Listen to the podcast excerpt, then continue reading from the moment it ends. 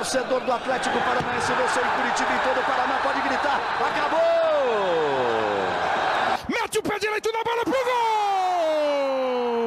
Gol! Que lance do Cirino! Espetacular o Cirino!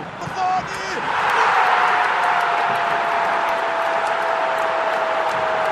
Fala pessoal que acompanha o GE, está no ar mais um podcast. Sabe de quem?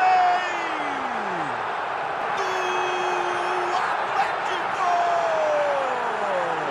Fala torcida rubro-negra, esta é a 38ª edição do podcast GE Atlético. Eu sou Fernando Freire, repórter do GE, e hoje nós vamos analisar o empate com o São Paulo, projetar os jogos contra Bahia e Flamengo e discutir principalmente se essa campanha do Atlético no retorno permite ao clube sonhar alto em 2021. Para falar sobre tudo isso e muito mais, conto com a presença de Guilherme de Paula, comentarista da Rádio Transamérica. Tudo certo, Gui? Ô Freire, beleza, cara? Tudo bem? Um abraço para todo mundo que está acompanhando a gente. É sempre uma honra estar por aqui. Tudo certo também. Obrigado por ter aceitado o convite mais uma vez. É, para começar a passar os números então do retorno, né? O Atlético teve um primeiro turno muito ruim. Tradicionalmente o Atlético costuma arrancar no segundo turno. No retorno o Atlético tem seis vitórias, dois empates e três derrotas. É, no momento que a gente está gravando aqui, né? O quinto colocado do retorno tem alguns times ali, o Corinthians, por exemplo, com jogos a menos.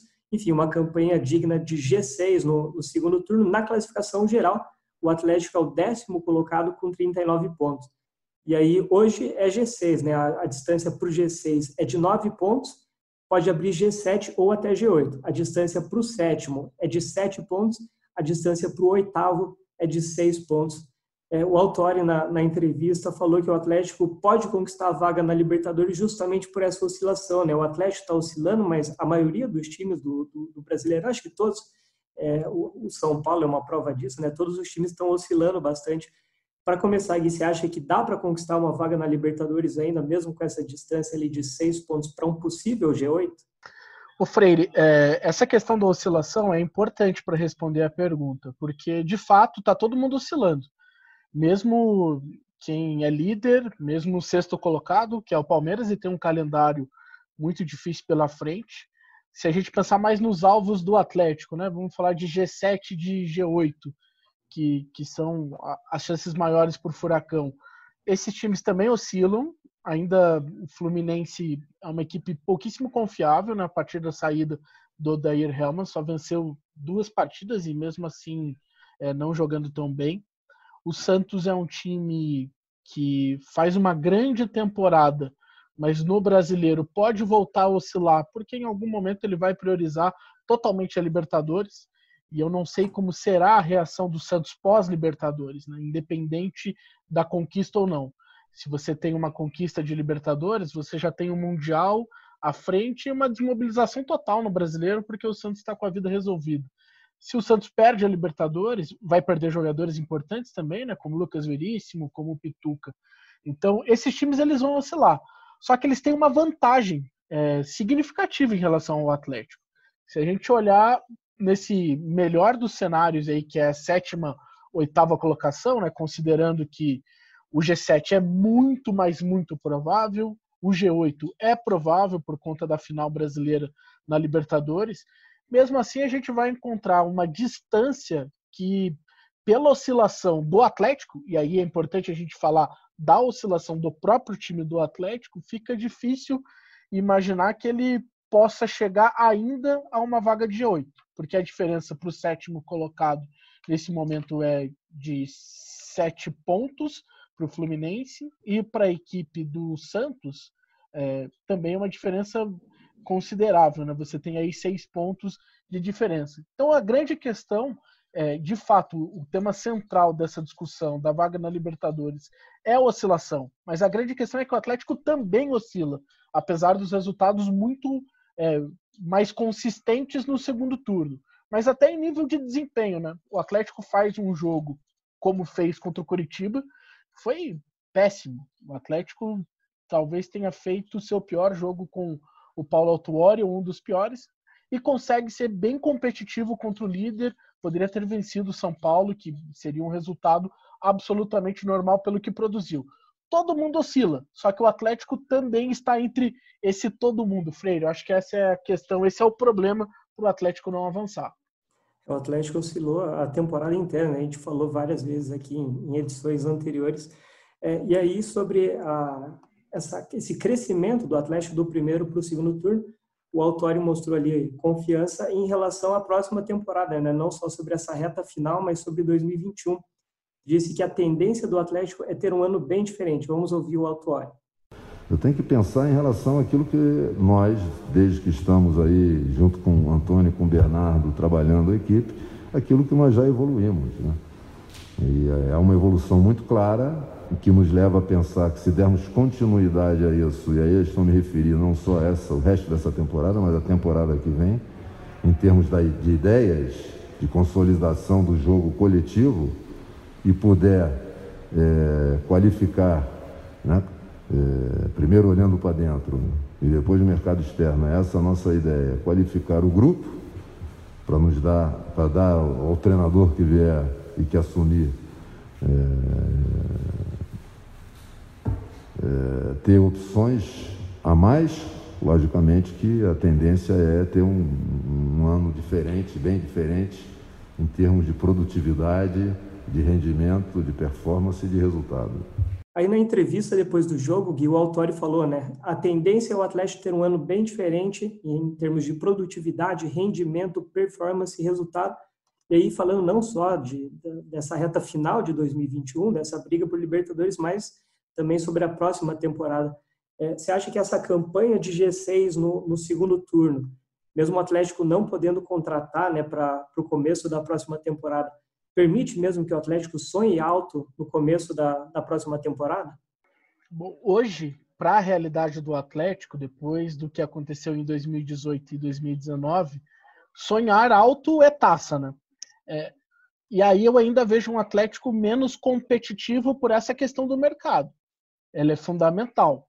Mas eu é, talvez não enxergue da mesma maneira que o Altuori, com um elenco e um clube nesse momento, tá, com uma capacidade de ser já um protagonista, é, pelo menos no começo ali de 2021, mas que dá para ser bem melhor do que foi nesse 2020 né, e 2021, sem dúvida nenhuma. A próxima temporada ela deverá ser muito melhor, porque esse foi um ano de uma ruptura muito grande. Né? O Atlético perdeu 16 jogadores, contratou um técnico que não era a ideia inicial né, do clube, foi é, meio assim que uma alternativa de todos os nomes que estavam ali no mercado foi a última daquilo que o Atlético desejava, o Dorival Júnior. Não deu certo, o clube passou por uma grande reformulação né, em relação à estrutura do clube. Sai Paulo André, um cara que já tinha feito uma reconstrução até no organograma do clube em 2019. Vem o Paulo Autuori com uma ideia ali clara né, de estabelecer um novo modelo e aí vai se contratar um outro técnico. Então a ruptura desse ano, ela foi muito grande, ela foi muito relevante. Para a próxima temporada, o baque será menor, mas o elenco será praticamente o mesmo.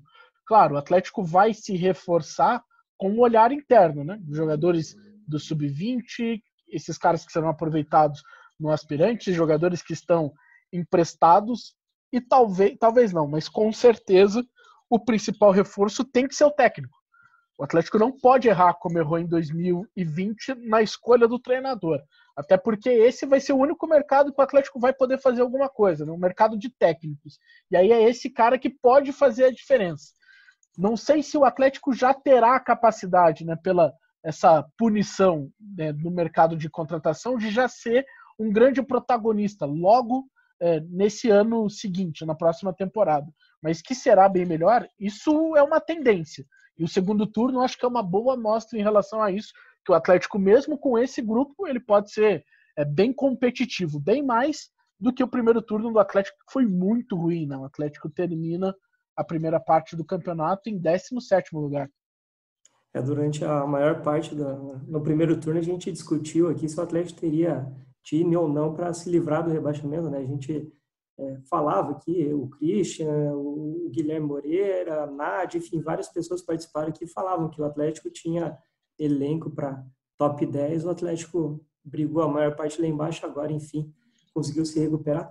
É, o Gui comentou ali sobre o Sub-20, né? O Atlético perdeu o jogo de ida para o Atlético Mineiro na decisão do Brasileirão Sub-20.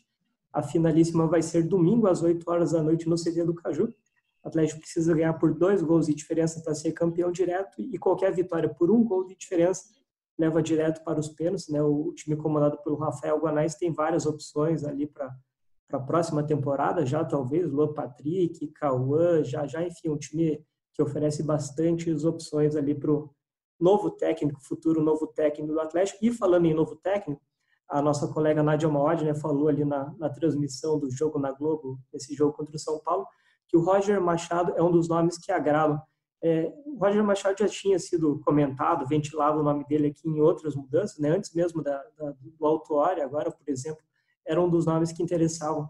É, o último trabalho do Roger foi no Bahia, está sem clube desde então, é sobre esse nome específico que você acha que encaixaria nesse perfil do Atlético e você tem algum outro nome em mente? O Atlético sondou vários técnicos aí no, nos últimos meses, né? Quando sempre que tinha uma mudança, o Atlético chegou a fazer entrevista ali com vários técnicos. Enfim, tem algum outro nome que você acha que encaixe nesse perfil do Atlético financeiramente e principalmente de filosofia do clube?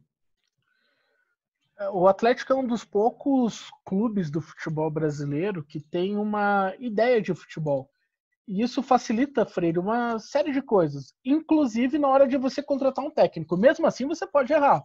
O Atlético, mesmo com essa ideia estabelecida, com é, seu jeito de jogar bem definido, e quando você tem é, um rumo, né, isso facilita na hora de você procurar um treinador, mesmo assim o Atlético errou. Né?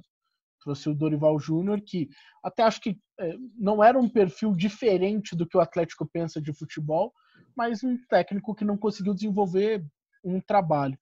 E é, o Roger Machado, ele se encaixa perfeitamente no que o Atlético pensa de futebol. Roger e Atlético sentam na mesma mesa e conversam sobre o mesmo tipo de futebol. Não haverá grandes discordâncias. Pode acontecer coisas pontuais, mas é, o Atlético como clube e o Roger como profissional de futebol se alinham em relação a pensamento. Né? Você é, pode enxergar os times do Roger Machado jogando como o Atlético tenta jogar já há algum tempo, né? principalmente a partir de 2018. É um estilo que faz parte do DNA do Roger como técnico. Por isso que a informação da Nádia ela faz muito sentido, né? como, como sempre, mas se a gente pensar em termos de estilo também, seria coerente a contratação do Roger. Né? Há muito tempo ele é visto como um técnico que se encaixaria dentro desse projeto que o Atlético tem para o seu futebol. Agora, pensando em outros nomes, é, um que me ocorre, só que é, não sei se a negociação é viável ou não, eu não tenho informação sobre negociação, tá, Freire? É para responder a questão que você fez sobre alguma alternativa seria o BKSS. Apesar dos problemas que ele teve nos trabalhos do Independente, no próprio Racing agora, né, apesar de ter eliminado o Flamengo na Libertadores, ele é um técnico que também se encaixa nisso. É um treinador que o Atlético chegou a negociar né, antes de contratar o Dorival Júnior. O próprio BKSS confessou que esteve muito próximo de finalizar uma negociação com o Atlético, de ser o treinador com o Furacão, e o diretor geral de futebol do Atlético ainda era o Paulo André. Então, eu enxergaria esse nome como uma possibilidade, mas o BKSS hoje é um técnico com mercado também. Né? Ele, por exemplo, é o nome que está sendo cogitado para ser o técnico da seleção chilena, que estava sendo dirigida pelo Reinaldo Rueda. Né? O Rueda foi para a Colômbia e o BKSS seria esse treinador do Chile, ele que já trabalhou no Chile né, como auxiliar do Jorge Sampaoli. Até sobre técnicos, vou, vou dar meu palpite também, meu chute, não, não, não é, como Gui falou ali, não é informação, mas além do BKSS, um nome que, que me agrada muito, o argentino, é o Ariel Holanda, que se destacou no, no Independente, está no Universidade Católica agora, só que é outro técnico caro, foi sondado até para a seleção colombiana, enfim. É um nome interessante, mas tem todas essas questões financeiras que acabam pesando contra. Só sobre o Roger, né? Ele treinou, por exemplo, o Grêmio, Atlético Mineiro, Palmeiras. Aí no Bahia ele teve 30 vitórias, 22 empates e 22 derrotas, um aproveitamento de 50% nessa no último clube que ele passou. E, e só para explicar, né, a gente está falando de novo técnico, porque o Autori ele já anunciou que a partir da, da próxima temporada, ou, ou, seja, a partir de março, ele quer ser só diretor. Né? Então, o Atlético está atrás de um técnico para poder liberar o Autori para ser só diretor técnico e não mais técnico a partir da próxima temporada. É, e em relação aos próximos dois jogos, para fechar aqui, é, tem o, o, Bahia, né, quarta-feira, às 6 horas da tarde, um horário um pouco diferente, é, a, na, na 31 rodada, o jogo fora de casa. E daí depois tem o Flamengo, né, domingo às 4 horas da tarde, na Baixada. O que, que você imagina desses dois jogos? Né? O time lá da parte de baixo, um de cima. Você acha que dá para o Atlético trazer pontos de Salvador e conquistar pontos na, na Baixada? É, os pontos de quarta-feira eles são essenciais. Se o Atlético deseja chegar à Libertadores, é legítimo que queira, porque rebaixamento não é uma preocupação, né? A vantagem do Atlético é de 10 pontos para o 17 colocado. Em relação a isso, é, não há muita discussão, né? Por mais ali que o Bahia tenha um jogo a menos, vença esse jogo a menos, é improvável que a parte lá de baixo dê essa arrancada a ponto de passar o Atlético. Não é uma preocupação. É legítimo que o Atlético pense em Libertadores. Agora, passa por uma sequência de cinco, seis vitórias até, talvez seis, para o Atlético chegar ao oitavo lugar. Então ele depende de uma arrancada, Freire. E aí ele precisa ganhar os jogos, os jogos possíveis e os jogos mais improváveis. Né? Contra o Flamengo, é um líder, é um jogo na teoria mais improvável, é um dos líderes, é um dos times que está lá na parte de cima. Mas, cara, ele tem bola para competir mostrou isso contra o São Paulo. O Flamengo é um time, mais um, né? Que oscila demais. time que perdeu em casa para o Ceará, empatou com o Fortaleza fora de casa, perdeu para o Fluminense. É, então não dá para saber exatamente como vai chegar o Flamengo até lá, porque ele tem ainda dois jogos nessa semana, né, enquanto a gente está gravando esse podcast. Então dá para ganhar também. O Bahia, o Bahia é aquele resultado que não dá para você abrir mão. É, e aqui eu estou dizendo o seguinte: importante separar as coisas. Não é que o Atlético vai ganhar o jogo, é indiscutível, não. É, cara, pegar time da zona do rebaixamento nesse momento é muito complicado. Os times transformam os jogos em jogos complicados, a não ser quem já não tem muita expectativa, mas até o Curitiba, que era lanterna, conseguiu uma espécie de recuperação. Né? Nesse momento, quem tem essa cara de, é, de que não vai recuperar é o Botafogo. Mas mesmo assim, dá jogo, né? tem jogo. Enquanto o Bahia não é diferente. Mas Atlético precisa vencer esses dois jogos porque ele precisa de uma arrancada e passa por essa recuperação já imediata, recuperação entre aspas, né? Porque o Atlético vem de dois empates, então precisaria já de duas vitórias para voltar mais próximo. E eu estou falando de G8, né? Que ainda é uma, é, não é uma realidade concreta, mas é o que se é, desenha nesse momento do Campeonato Brasileiro.